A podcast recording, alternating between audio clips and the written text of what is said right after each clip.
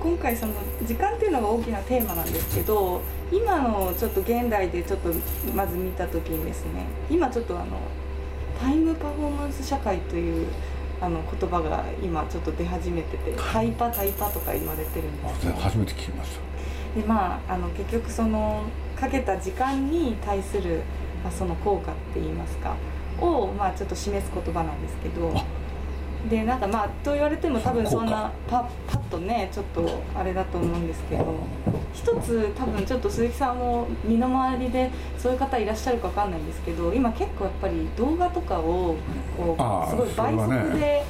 あの見る人とか1.5倍速とか2倍速とかで見る人っていうのがすごいあのいてですね、まあ、いろんな統計があるんですけどやっぱり年代そんなに問わずまあ、3人に1人ぐらいとかがこうそういう状況僕ね、はい、もう実はややりますよ。そうなんですね。僕実はニュースそれで見てるんですあそうですか。そう。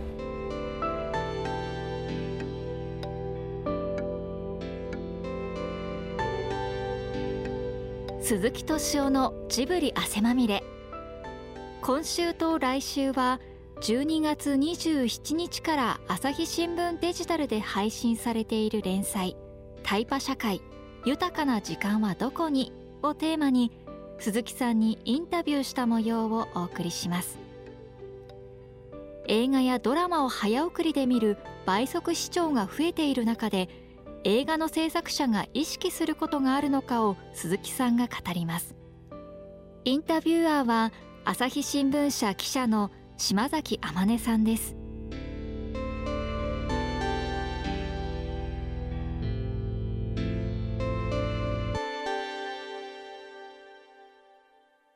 僕ね、まあ日頃のニュース、はい、まあ朝日新聞も撮ってますけれど ね？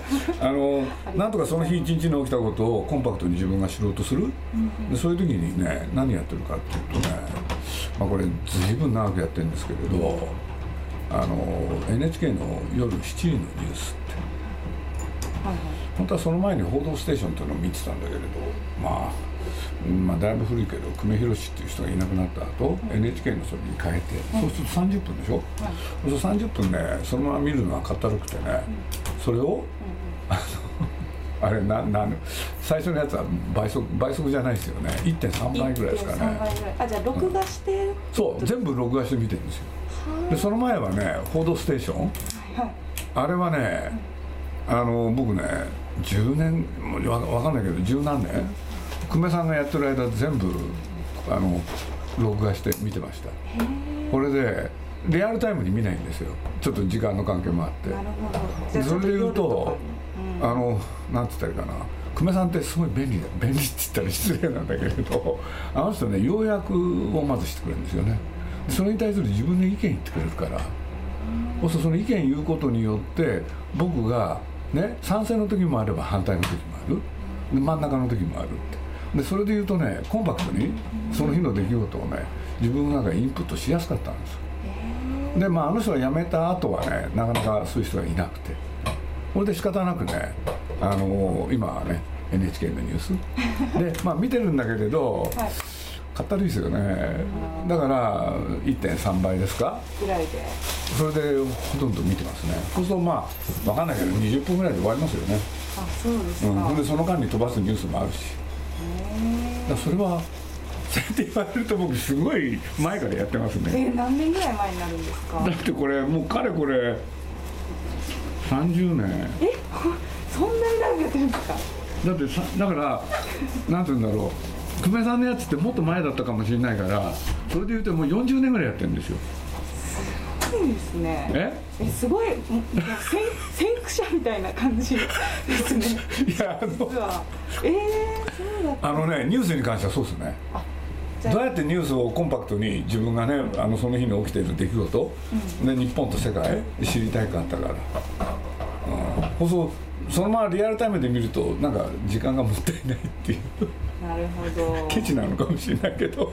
いやいやいや。やってました。あそうでしたか。じゃあその今だから何年間やったかはね、うん、久米さんが何でか知らないけど僕あの久米宏っていう人がそのニュース番組のキャスターやるっていうんで興味があったんですよね。だから第1回目からね録音録画してました。からそれ見れば何年間やってたか全部分かります。すごいです、うん、はあ。でそのうちにね便利な時代になったでしょ？はいそう。です僕がやったの野球ですね。あ野球。僕ね、まあ名古屋の生まれで名古屋、うんうん、そう中日ドラゴンでしょ、はい、そう野球の試合って今長いんですよ、ね。でまあ便利な時代になって、まあ、長いの前に言うと要するに東京にいながらにして年間144試合全部映像で見ることができるでこれもね全部録画してその日のうちに見るって。あそうですか。でまあ特に僕の場合あの落合さんっていうのが監督だった時あの彼がやった8年間全試合全部見てるんですよ。すごいですね。でもその時に、はい、ねまず一つは、録画でしょ？リアルタイム見れられないから。だからなんていうんですか回の間のあれは飛ばすでしょ、うん、それから始まったのがね今度は倍速ですよあそうですか。あそれは2倍ぐらいで。あのー、結構。ここは大事ってところはリアルタイム。でなんか分けるんですよ。じゃあ緩急があるんです。そう緩急があるんです。テンポが。そう。でやっていくうちに大体分かってきたからどこで一番なんだろう。山が来るとかね、うん、だから結構そういうこと。すごいです、ね、これ時間と関係ないかもしれないけれど僕あのあの本を、まあ今なんですかネットで読むじゃないですか皆さん、だからまあそれで言うと僕昔から、あの青空文庫はもうできた時からもう大好きで。だからあの前ニューヨークの、ね、ホテルに3日缶詰になった時もまあなんていうんですか。ね3日間。ネットで小説を読んでました、これも一種の 時間と関係あるかもしれないけれど。そうかもしれないですね、うん、じゃあ今までずっとその自分の時間を生きてきた感覚といいますか。割割と強いかもしれないですね。だから社会的時間がどんどんどんどんね流れてっても自分のもう一つの時間があるでしょ。大事なのはこっちに決まってんだからと。だからといってそれを大事にしすぎると独りよがりになるそのなんていうのかね戦いですよね。今回ねこういうの取材してる中で、あの時間っていうのは誰のものなんだろうみたいな、こう疑問がですね。ででやっぱりどっかでみんな自分の時間を生きられてないんじゃないかとか思う人もいたりとか。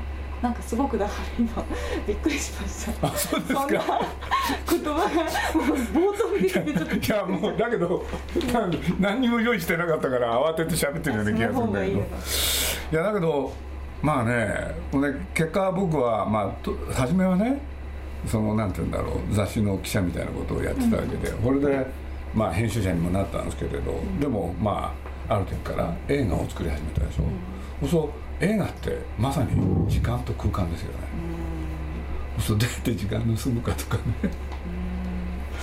盗む側にあれですね。いやだけどだからね時間をどう使うのかっていうのに対してすごくなんていうかな自分があのやっぱ関心が強いっていうのか。だから例えば宮崎駿っていう人はね僕ね僕あんまりこれ強調したことないと思うんだけれど、はい、あの「千と千尋」ってあるじゃないですか、はいはい、そうするとあの映画ってね、これ順番に話したらいいのかな。要するにあの不思議の街へ潜入してお父さんお母さん豚になっちゃう。でその後何しろね名前を奪われて働かなきゃいけなくなる、っていうところまであれ40分かかるんですよ、頭から数えるとね、はい、でその40分間の時間の流れと、それ以降の時間の流れ違うんですよね映画。って分かりますかね？要するにある店舗で名前を奪われるまでをね丁寧にやってるんです、うん、ところが名前を奪われた後早くなるんですよ突然。そうするとね僕の知る限りね一本の映画の中で時間を操るっていう人なかなかいないんですよ。だからまあねまあ僕らの仕事だとこういうこともあるんですけれど少しまあそういうとこ入っちゃうと「ハウル」っていう作品をやってる時のことなんですけれど、まあ、彼ってね、まあ、大体まあちょっとワンショットってワンカットっていう言い方もあるんですけれど、ワンショットね大体平均するとね5秒間。本にもね書かれてうん。はい。そうその5秒間がねハウルの時絵コンテを書いてくじゃないですか、そしたら絵コンテを、まあ、絵による、ね、ストーリーだストーリーボードなんですけれどでやってったらねえあの実際の絵ができてくる、で絵コンテには例えば5秒と書いてあるやつが、実際にフィルムになった時はね8秒とか9すごい長くなわわかります？はいはいはい。こうするとねワンカット5秒だったらね例えば12コマあ12個あっても 1, 1分間でしょ？ところがこれが極論すると5秒が10秒になったら2分になっちゃうわけですよ。これでちょっと気ものすごい気になったんです。だってラッシュ見ながらねかこれワンカットの中の時間が今までと違うなって気が付いたんですよ僕。これでなんと宮崎駿っていう人はすごい人で全く気が付いてないんですよ。そうなんです。あ天才なんですよやっぱり。僕みたいにねやっぱり事務方っていうのかそういう細かいあれはねあのえね「ハウル」っていう映画は話を立ち上げてはそれを解決せずしなく次の物語話に行くんですよね。でそれをね何個もやるんですよ。そ僕としてはすごい心配でね？これいつまとめるの？ってそしたら本人に言わせるとね「すちゃん大丈夫？俺プロだから」これが怪しくてね。これでまあ事件になるんですけどね。最後の最後ねいきなり僕の部屋やってきて普段閉めないドアを閉めてどうしよう。っ てまあそれいいんだけれどね。最後の最後になってうん、ほんでもう一個。とにかくさっきの話でまあ倍とは言わないけど1点ね。き5秒のやつが9秒とか8秒とか。そうするとね今のこの調子で作ってったら要するに2時間作ろうと思ってたら4時間になっちゃうって話なんですよ。そうですよね。でね僕は宮崎駿にね。皆さんこれあのてまあ本当のこと言うとこっちが先なんでさっきのやつは後なんですけれどさっきっていうのはいろんな話を立ち上げるっていうのは。これでその最初の方のやつね僕は指摘したわけですよ。皆さんこれいつもよりねカットの中の秒数長いですよって。そしたら「え？っ?」て言ったんですよ。これでね書いてた鉛筆が止まったんですよ。でどういうこと？って。言うから「いや皆さんって大体5秒じゃないですか」って。ワンカット、それそうだよって。今どんだけになってるか知ってますって。いや5秒じゃないのって。いやともすると10秒ですそれ嘘でしょ嘘じゃないんですよ。そしたら開き直ったんですよ。すごいいまだにもう忘れない。主人公がババだからね時間かかるんだよっつってこれババって大丈夫かな？まあまああのおばあさんだから。おばあさん高齢なそう。高齢な方ですから。そう。だからねすごい切り返しです。切り返しがうまいんですよ。すごいです、うん、でそれを言った後もうその言った時にはもうねなんて言うんだろう。僕も気がつもっと早くやっつかなきゃいけなかったんだけれどそれこそ40分ぐらいもうね書いちゃってたわけですよ、そうするとこれこれだけで80分いく可能性あるなって僕は気づいたんで。でさあどうするかでしょ、そしたら宮崎がねここでパッと切り替えるんです。それまで1秒あワンカット8秒9秒だったものをいいですか、4秒台にするんですよ。半分のスピードにしたんですよ。ほん僕ねそれ見ててこれむちゃくちゃな男だなと思って。ね？とにかく短くしなきゃやってんで。これで次から次へとねできてくるやつが短くなってくるんですよ。そうすると最初丁寧に長かったやつが途中でそうやってポンポンポンポンテンポ良くなる。もうさ僕呆れたんですよね。この人言ってんなこんな監督いないもんだって。だって普通の映画監督ってなんていうのかな一本の映画の中での時間の流れすごい大切にするわけですよ。無視ですよ。これえ？多分積み増し積み増しこう作られてるから最初にね枠で考えてないっていう感じなんですよね。こんな人いないですからね。世界探したって。例えば高僕ら一緒にやってた高畑勲なんてすごい大事にするからうん。頭からケツまでそのワンカットの秒数変わんないですよ。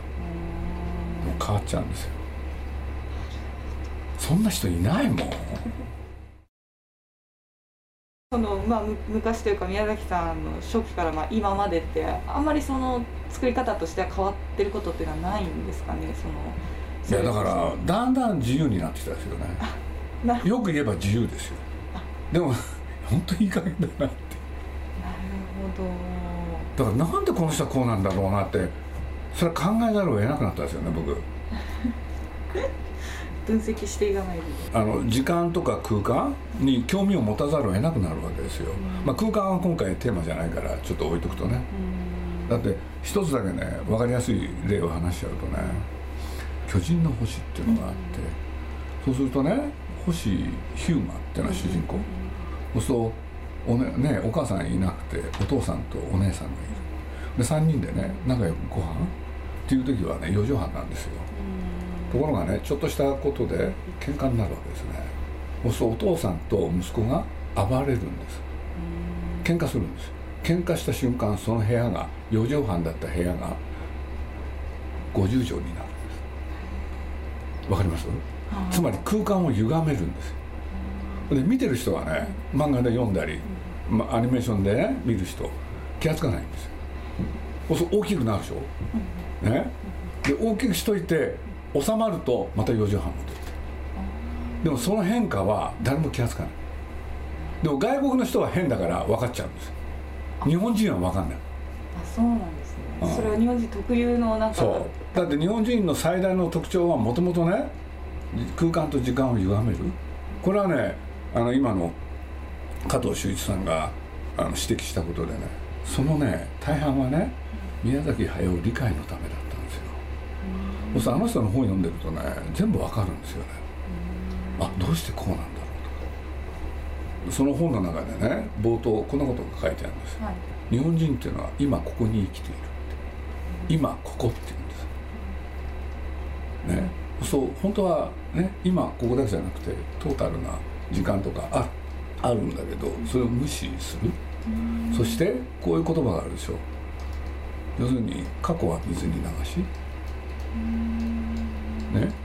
過去は水に流し明日は明日の風が吹く、って分かります、だからいい加減なんですよ日本人って でもそれをまず指摘したんですよあの人。なるほどそうね過去は水に流しね明日は明日の風が吹く。でむちゃくちゃでしょ？だから戦争のねねあの43兆円が決まってもねすぐ忘れちゃってるから平気なんですよ。これはね加藤さんの意見をそのまま言うとそういうことですよ。ああ、うん、過去は水に流し明日明日の風が吹く。そう。なんかさっきの宮崎さんのそう同じでしょ？姿みたいですね。本当まさに。そう。だからむちゃくちゃ勉強になったんですだってねあの例えば西洋の人は大長編を書く時すら必ずねその本の中にあるんだけれどまず最初に考えること。結末なんですよ。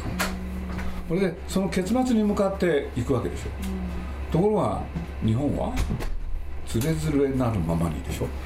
日暮らしすずりに向かうわけでしょ。めちゃくちゃですよね。だからここにねねまあ時間もさることながら場所の問題も出てくるわけですよ。空間の問題も出てくる。でもそういう日本人をが面白いんですよね。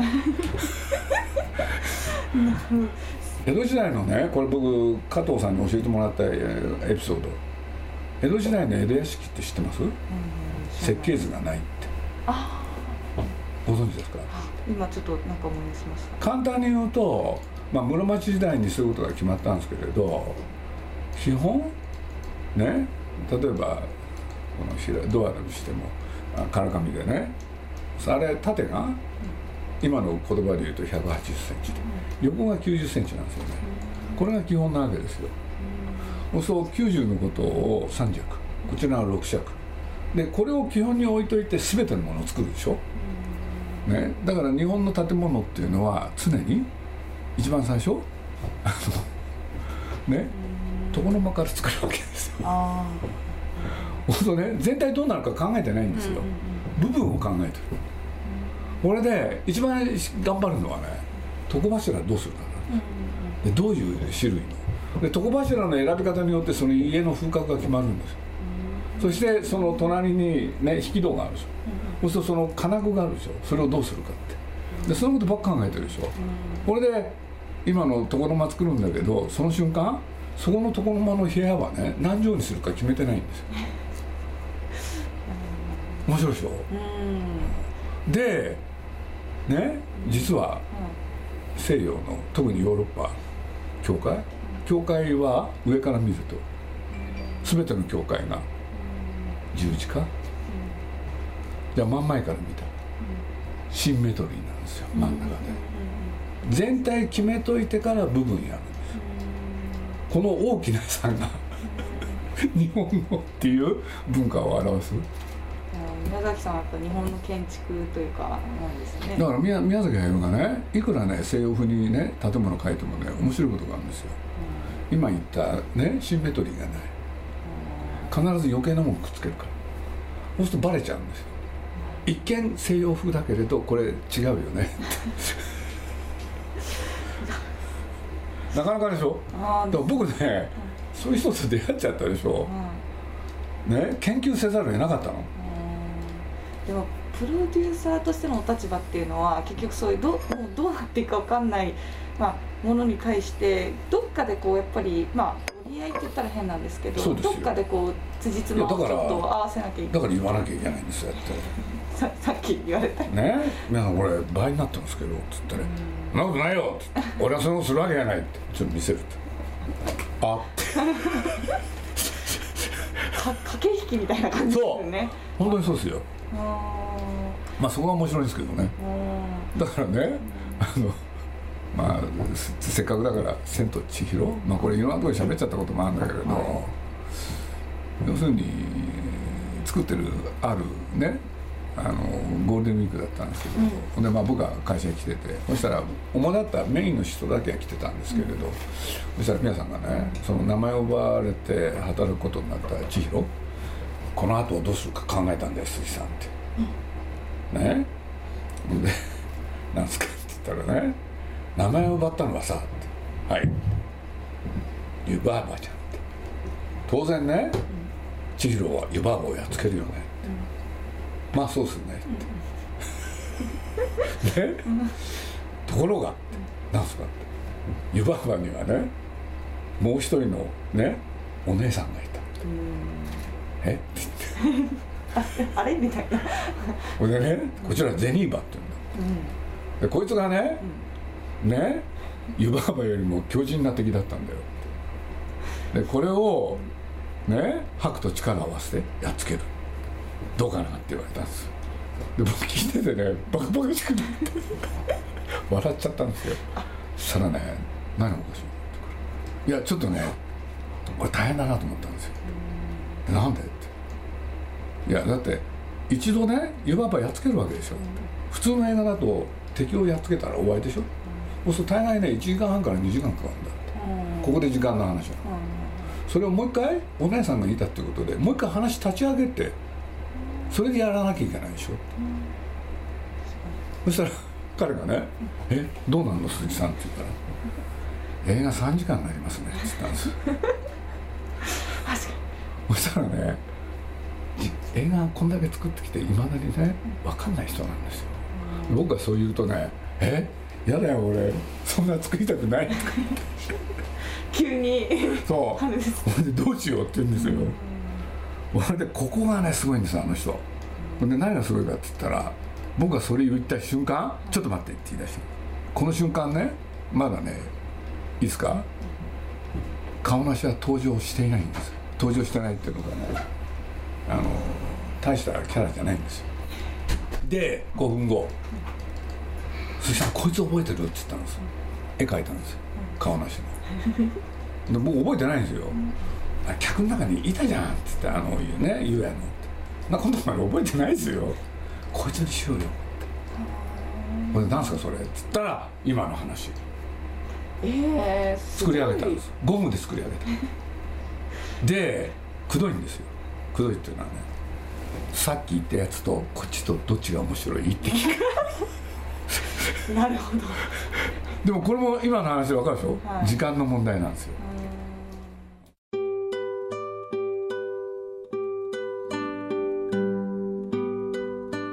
鈴木さんのタイパ社会豊かな時間はどこにいかがだったでしょうか？